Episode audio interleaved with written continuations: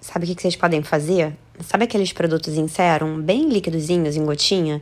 Existem vários produtos nessa linha, né? Então tem ácido hialurônico, tem vitamina C, tem outros ativos antioxidantes. Então o que vocês podem fazer é pegar umas gotinhas, umas três, quatro gotinhas desses sérums e pingar no filtro solar na quantidade que vai ser aplicada no rosto na hora. Mistura na mão e aplica no rosto. Então vocês podem até variar isso, conversar com o dermatologista para ver as opções mais interessantes para cada tipo de pele, mas é uma ótima opção de dar um boost no filtro solar, tá bom? Espero que vocês tenham gostado da dica. Beijo.